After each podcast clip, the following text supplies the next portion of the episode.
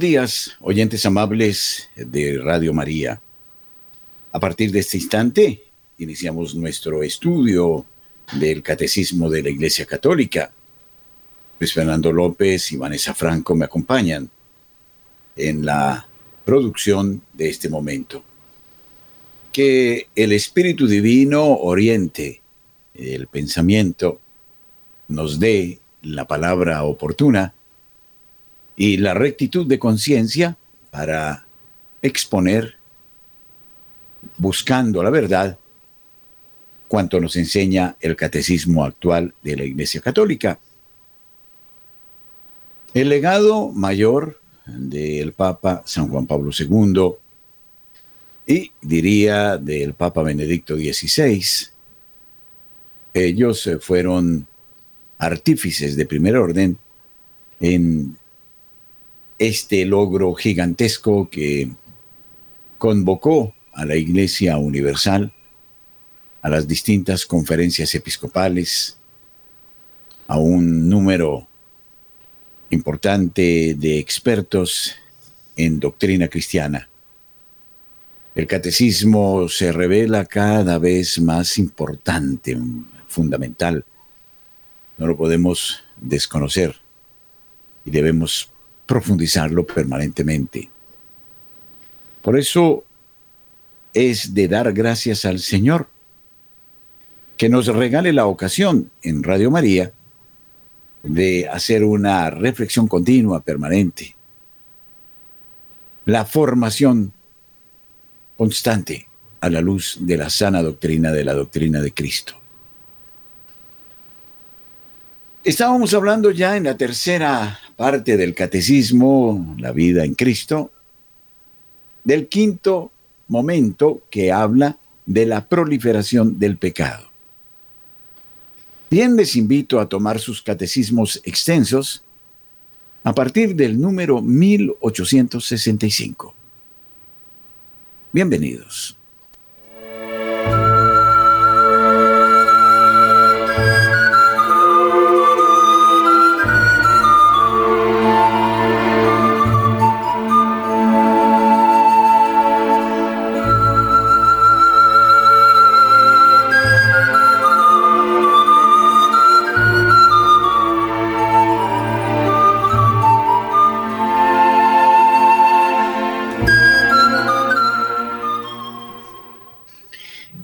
Dice el catecismo en el número 1865, esto ya lo habíamos estudiado en la anterior catequesis, el pecado crea una facilidad para el pecado, engendra el vicio por la repetición de actos.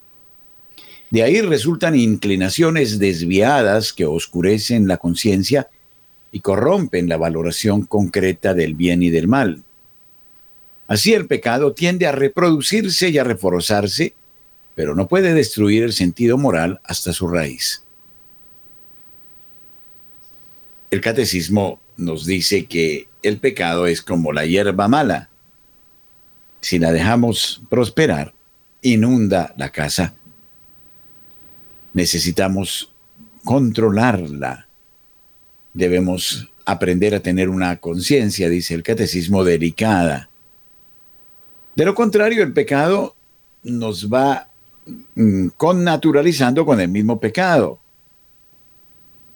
Lo que antes nos parecía eh, desechable, horroroso, detestable, como que se va afianzando, creando una idea de que eso es normal. Y el pecado que engendra pecado nos va llevando por un proceso de descomposición moral, nos va haciendo como lo que sucede con los adictos, nos va llevando al, al desecho, a la nada, a la pobreza espiritual y moral, a la decadencia. Entonces, es así que se generan los vicios, dice el catecismo. Del mismo modo como la virtud es la suma de acciones buenas y de actos buenos, que generan actitudes normales de bien, de bondad, de armonía. También los pecados van generando en nosotros vicios, adicciones. Cuando hablamos de adicciones, no solo señalamos aquellas que tienen que ver con la droga, o con el consumo de estupefacientes, o con el alcohol. Existen otras adicciones que van echando raíces en nosotros y que nos quitan el tiempo, la energía y que nos llevan a aceptar conductas reprobables. Y entonces se va perdiendo, dice el catecismo, la capacidad de valorar y de distinguir entre el bien y el mal, al punto que el mal nos parece algo normal. Entonces, el pecado nos advierte el catecismo en esta parte es como una especie de tumor, va creciendo, va haciendo metástasis. Y entonces tiende a reproducirse, a reforzarse. No obstante, advierte el catecismo que en el fondo el ser humano sabe cuando está obrando mal. Tiene una conciencia y la conciencia es la recta ratio, muestra el camino, es la voz de Dios inscrita en el corazón del hombre. No cesa Dios de hablar al hombre a través de la conciencia y a pesar del pecado, el hombre advierte que no está obrando con rectitud. La vida de la gracia, la acción del Espíritu Santo se expresa precisamente a través de la conciencia. Y todo ser humano normal lleva dentro esta voz que le dice sobre la oportunidad de hacer el bien y de rechazar el mal. Miremos por un instante entonces nuestra conciencia. Dejemos que ella se exprese. A ver qué nos está diciendo.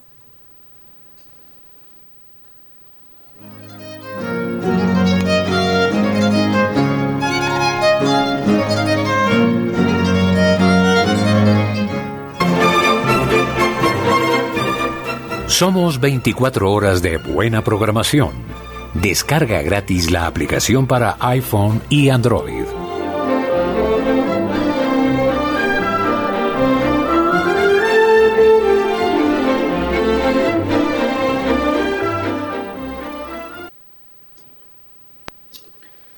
Añade el catecismo en el número 1866.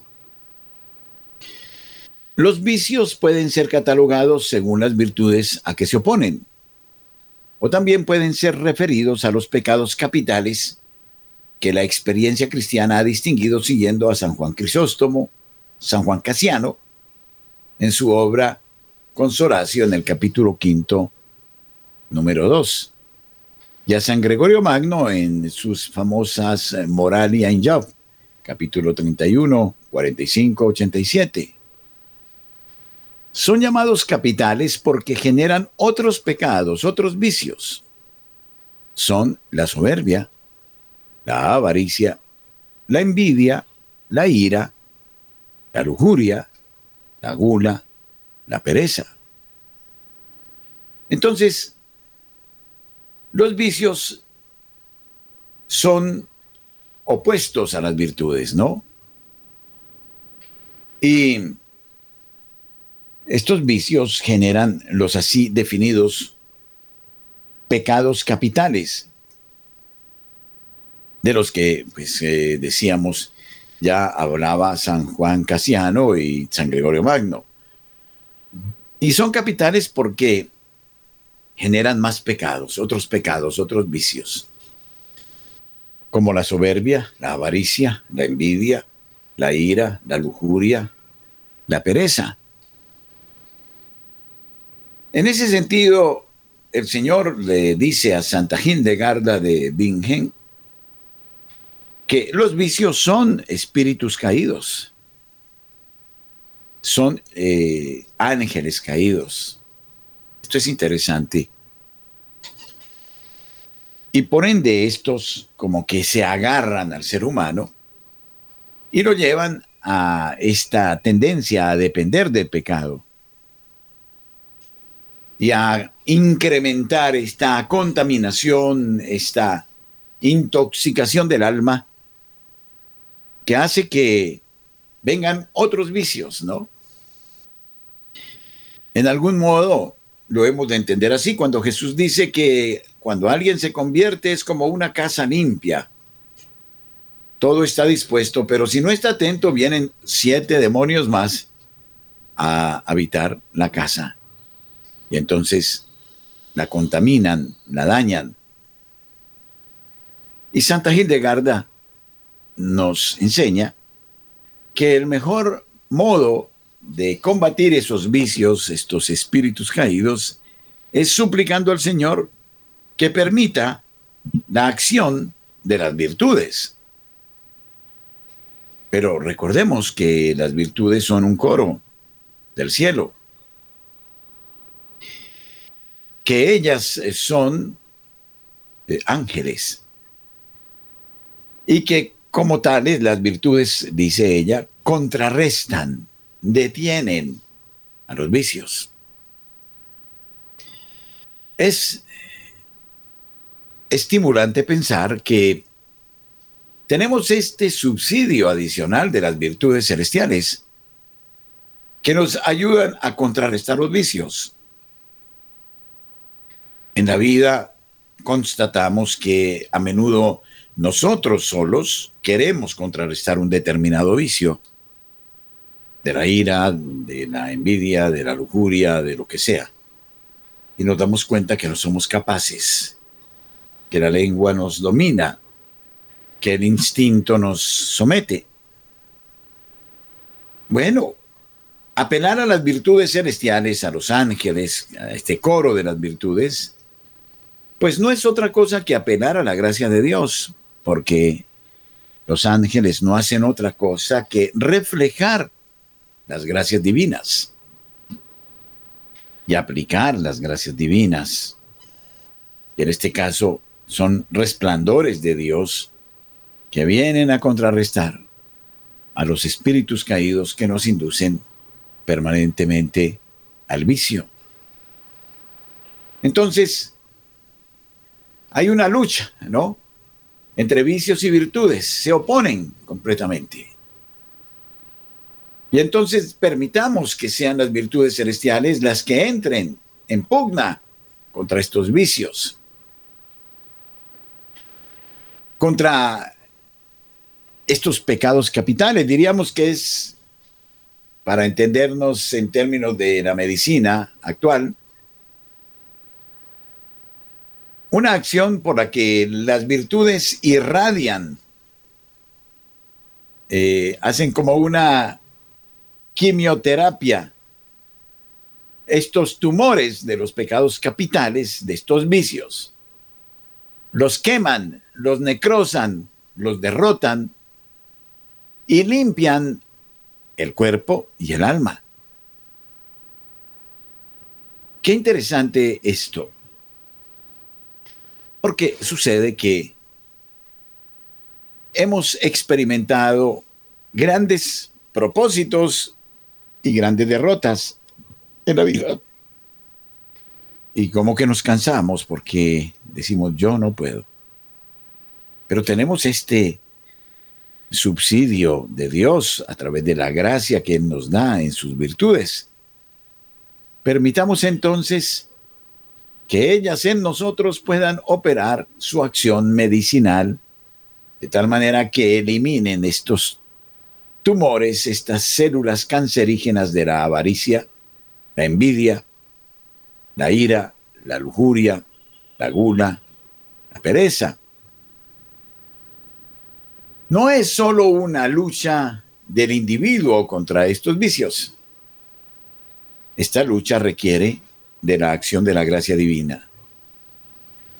Y es un acto de humildad al mismo tiempo, porque la persona tiene que confesar que no puede ella. Y al mismo tiempo que necesita del auxilio divino para poder vencer los vicios. Aquí no se vence esto con el esfuerzo propio solamente. Necesitamos de la ayuda de Dios, de las virtudes de Dios, que combatan estos centros de contaminación que permanentemente nos están asaltando. Qué bueno en este tiempo precisamente de purificación, aprovechar esta ayuda excepcional de las virtudes celestiales, que, como dije, son la gracia misma de Dios a través de estos ángeles. Y entonces podremos realizar una lucha mucho más compensada. Una fuerza solo se contrarresta con una fuerza igual o superior y de sentido contrario aprendimos en la física. Y entonces las fuerzas celestiales nos ayudarán a poner en orden nuestra vida. Qué pena que tengamos semejantes subsidios y los hayamos desconocido hasta ahora. ¿Por qué no? Hacer un trabajo conjunto de demolición del hombre viejo para comenzar a construir el hombre nuevo.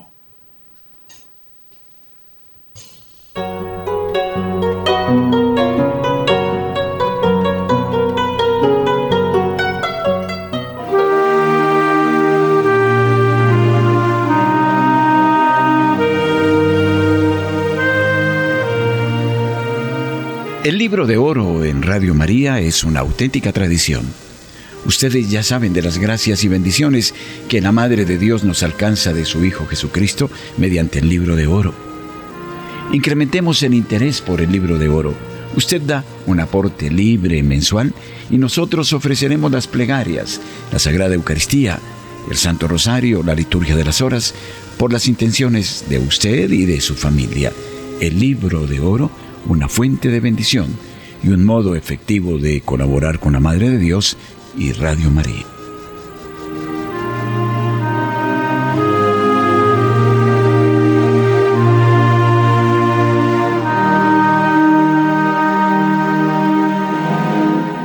Y prosigamos entonces hablando de este tema tan interesante eh, de la proliferación de los vicios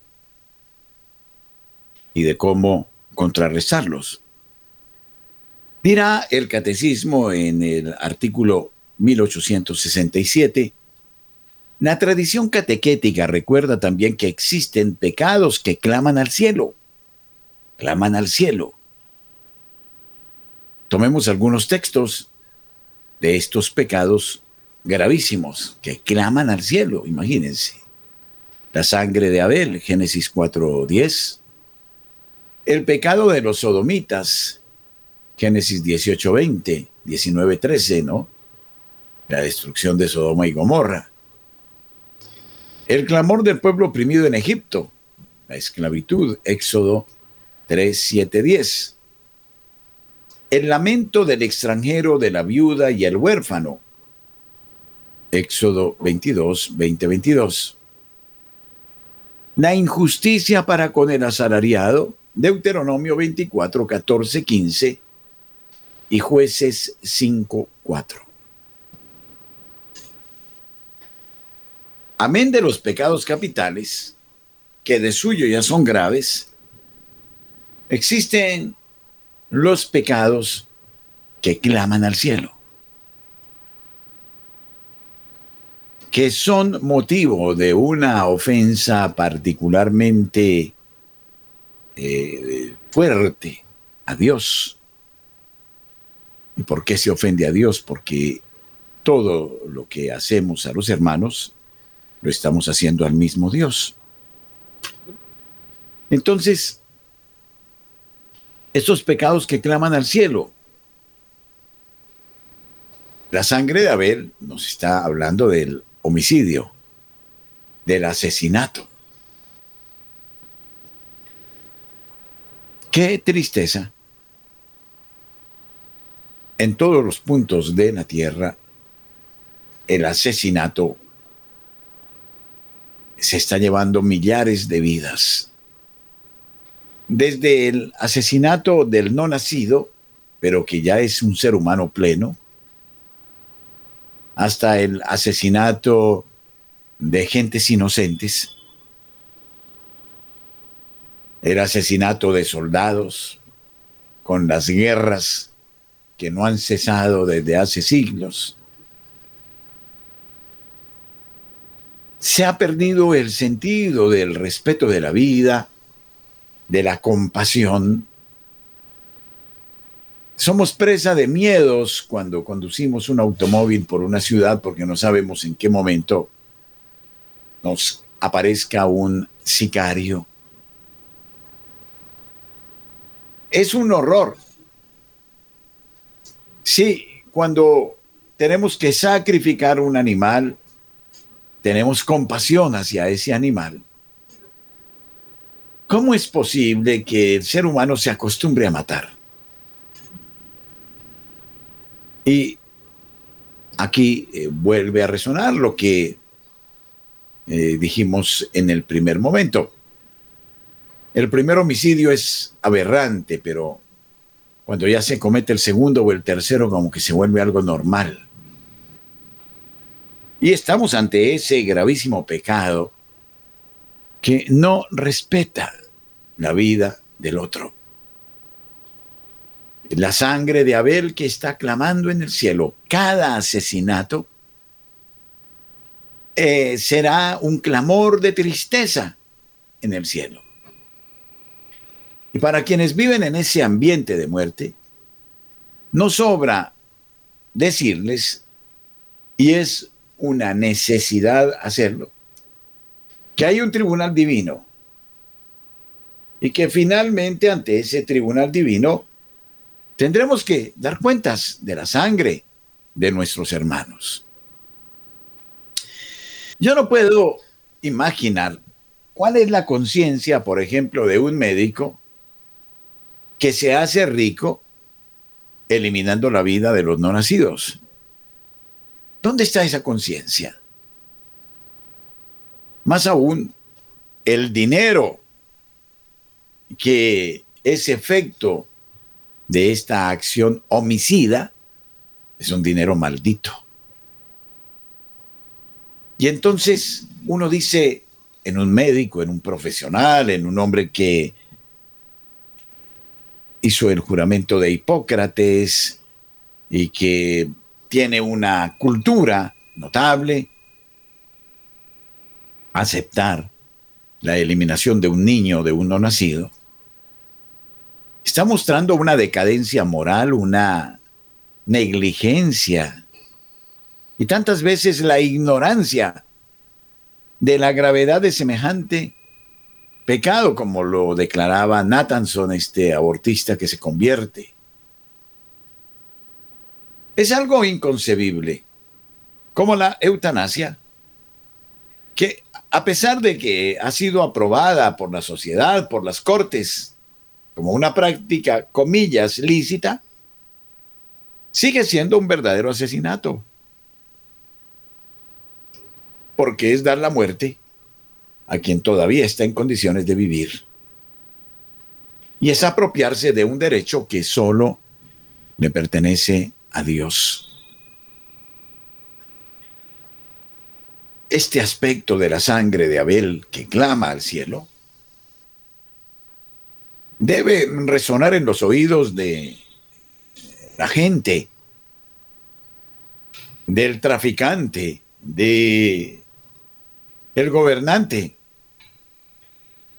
Porque es fácil decir uno más, uno menos, quitémoslo de al lado, nos estorba, nos va a denunciar, nos va a delatar, eliminémoslo, callémoslo. ¿Cuán tan terrible? Y Quien proceda de esa manera ya se descalifica moralmente. Es algo inaudito a los ojos y a los oídos de Dios. Y el pecado de los sodomitas. Sodoma fue destruida como consecuencia de la tergiversación de la ley natural, de la, del ser de Dios y del hombre. Para Dios, como lo leemos en Génesis 18, 20 y 19, 13, la práctica de la sodomía, del homosexualismo, de la sodomía, es una práctica maldita, que incluso motivó la ira de Dios y la destrucción de la ciudad. Y hoy estamos diciendo que es normal, que es algo que obedece a la naturaleza humana y como tal es normal. Es normal generar víctimas a las que con esas prácticas las marcamos con un sello de tristeza, de frustración, de humillación a lo largo de toda su vida. Y lo que es más triste, estas prácticas están metidas, arraigadas en el corazón de todos los hombres, no solo de los enfermos o de los pobres o de los miserables, sino precisamente de los ricos, de los poderosos, de los cínicos, de los sinvergüenzas, de los infiltrados, de los miserables, que acuden a ese tipo de prácticas. Una persona puede tener distintas tendencias, pero esto no le justifica para que lleve una vida desordenada. Y mucho menos para que permita comportamientos en los que les parece a ciertos personajes obrar bien de un modo o de otro. En fin, son pecados detestables, humillantes, que destruyen la dignidad de la persona humana y que son pecados que claman al cielo.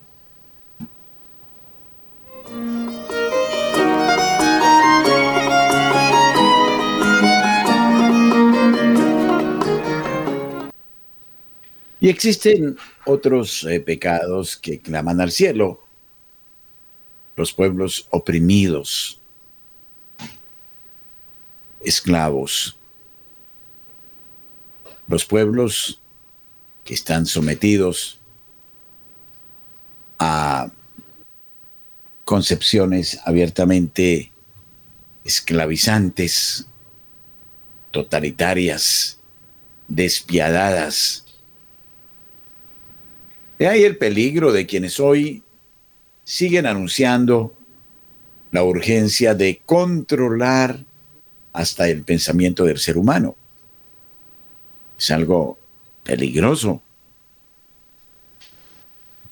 Si consideramos, si miramos a la historia con serenidad, con objetividad, con una exacta puntualización de los hechos,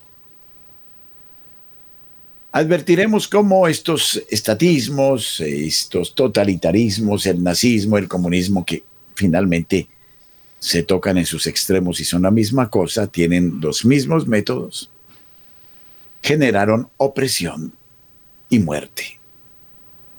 Lo más infame es que el ser humano dotado de pensamiento, de capacidad de análisis,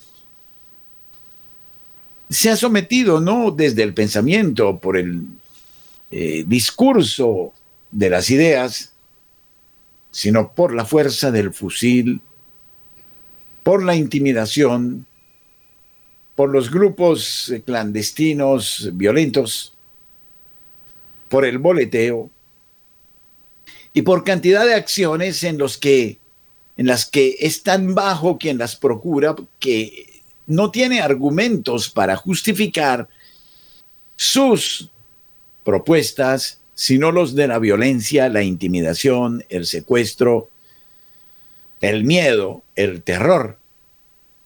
y se imponen con el terror. Es algo salvaje, propio de la selva, que descalifica al ser humano y su capacidad de diálogo y que lo lleva a la opresión, al derramamiento de sangre y a tantas prácticas miserables. Si miramos, por ejemplo, la historia del Vietcong, del Vietnam, de Laos, de Camboya, y si hablamos de un personaje como Pompeng, que en su momento desplazó enteras poblaciones, enteras poblaciones, y las llevó esclavas, y esto sucedió en el siglo XX, a otros territorios y las desarraigó y las oprimió. ¿Y qué decir de estos fundamentalismos de carácter marxista que en nombre de eh, Stalin o de Lenin o en nombre del propio Marx lanzaban campañas frenéticas, campañas fanáticas, hasta tal punto que trataban de justificar el bien de la nación, eliminando a aquellos que no la compartían la idea en torno a ese bien de la nación y llevándolos a la muerte. Los hornos crematorios que algunos hoy intentan negar como un hecho cierto y que sin embargo fueron escenario macabro de la muerte de millares de personas. Algo que es eh, escalofriante, solo pensarlo es escalofriante, ¿no? Hay una escena de esa película La pijama de rayas, donde uno ve la tristeza de la gente que va en fila hacia esos hornos. Y es el hombre quien comete esta acción horrible, horripilante contra el hombre. Es inevitablemente la acción del demonio que se posesiona en estas personas en estos genocidas. Pero pareciera que estas estructuras tendieran a repetirse hoy con estas políticas que hablan de la eliminación del género humano detrás de falsas teorías maltusianas. La injusticia para con el asalariado. Este es otro pecado. Bueno, en algún momento tuve un episodio de la vida en la que alguien reclamaba dineros de una entidad eh, porque debía pagar regalías a otros señores. Y yo me enteré que el presidente de esa entidad, con tal de pagar los dineros, no a esas regalías allá, no le pagaba a sus trabajadores y los tenía tres meses sin salario para cumplirle al gran Señor. Ese pecado incluso lo denuncié. Y me llamaron terriblemente furiosos desde el otro lado a decir, pero ¿cómo es eso? Le dije, Señor, para pagarle a usted, usted está cometiendo un gravísimo pecado, le está quitando el salario a los trabajadores. De eso hay mucho por ahí cantidad de cosas, cantidad de cosas, de arbitrariedades que no podría describir del todo, no podría agotarlas en este momento. Los pecados que claman al cielo recuerdan que, y esto es gloria del cristianismo, que el ser humano vale cuanto Dios y que Dios tomará cuenta de nuestros actos con el ser humano, con el hermano, como si estos actos hubiesen sido hechos a Dios mismo, ¿no? Venid, benditos de mi Padre, dirá a las ovejas justas, al reino de los cielos porque tuve hambre y me disteis de comer, tuve sed y me disteis de beber, estaba desnudo y me vestisteis, enfermo y me visitasteis, encarcelado y me consolasteis. Y dirá a los de la izquierda, id al fuego eterno porque estuve enfermo, no me visitasteis, estuve en la cárcel y no me consolasteis estuve desnudo y no me vestisteis. Y nosotros le diremos, Señor, ¿cuándo hicimos esto contigo? Cada vez que lo hicisteis con uno de mis pequeños, conmigo lo hicisteis. Es así de serio. Y tenemos que rescatar estos principios valiosísimos que nos da el catecismo. De lo contrario, la sociedad vivirá un suicidio colectivo. Hoy estamos justificando eso. Estamos justificando la muerte, el abuso, la explotación, la violencia. Y como que nos hemos connaturalizado con eso que ya un asesinato no nos dice nada. Que la cantidad de las casas de abortos en nuestras ciudades no nos dicen nada. Sin embargo, son actos gravísimos que claman al cielo. Este es nuestro número telefónico 746-0091 para quienes quieran establecer diálogo con nosotros en esta hora en Radio María.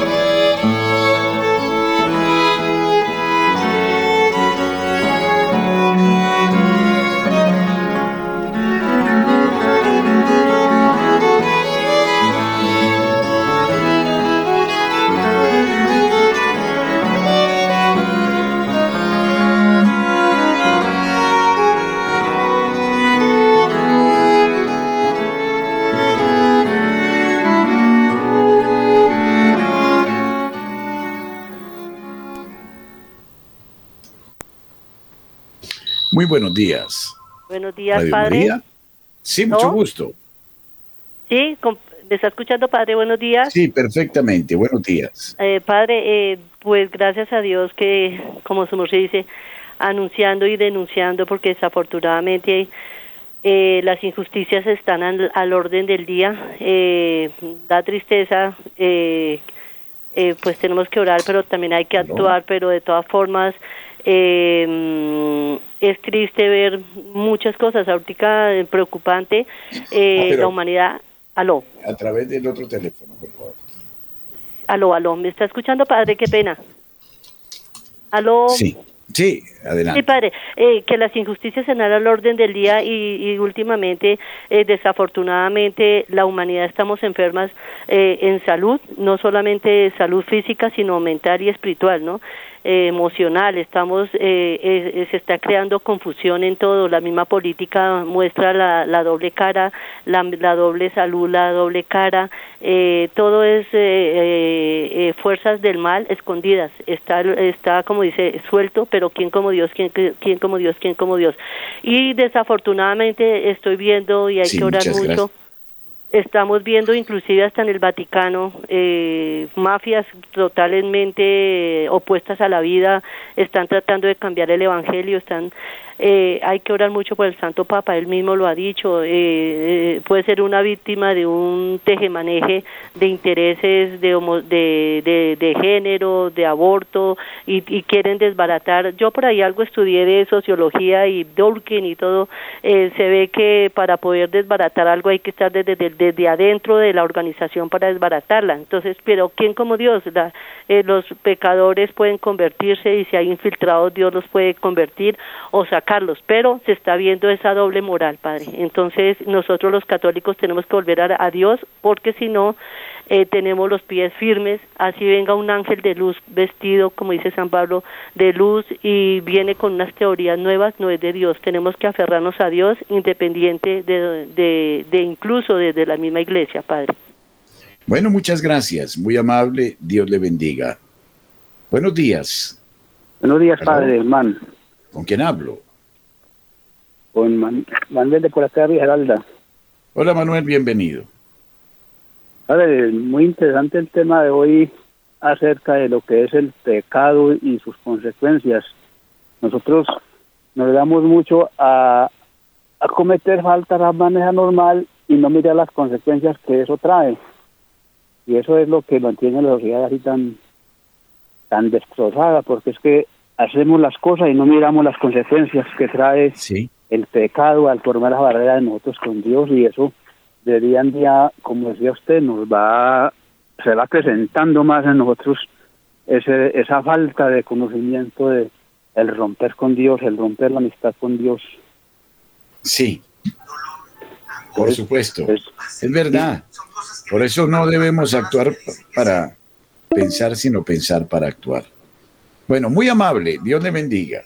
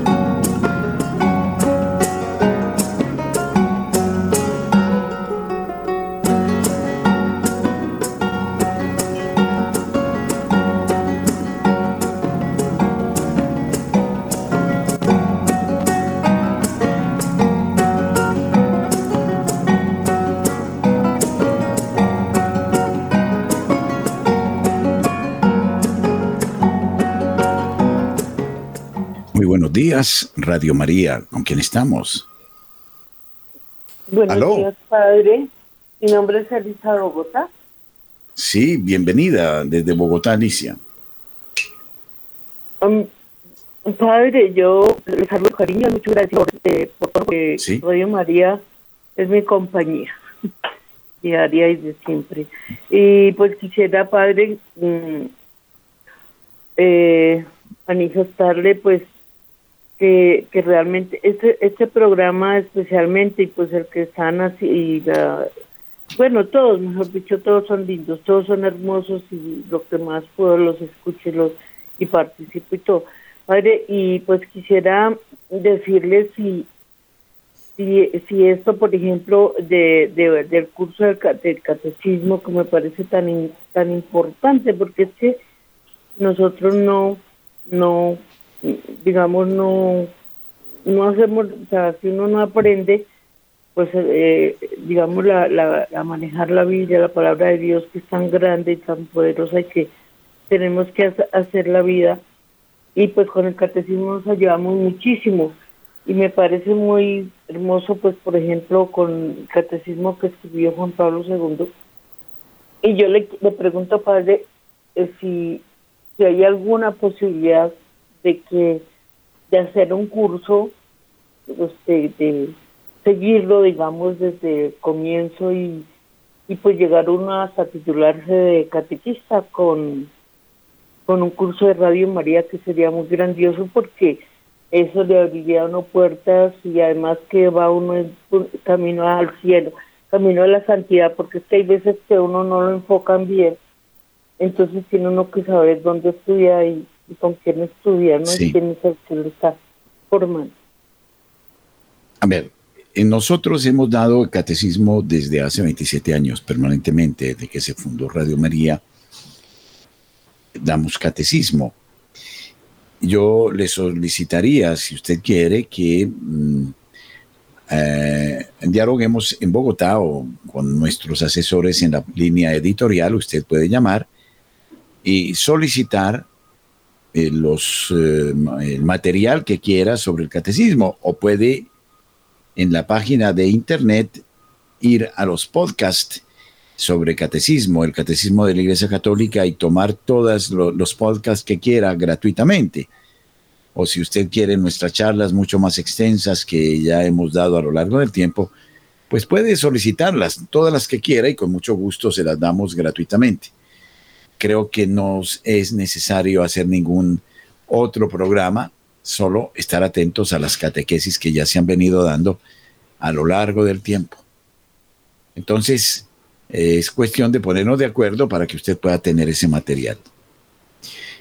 Dios la bendiga.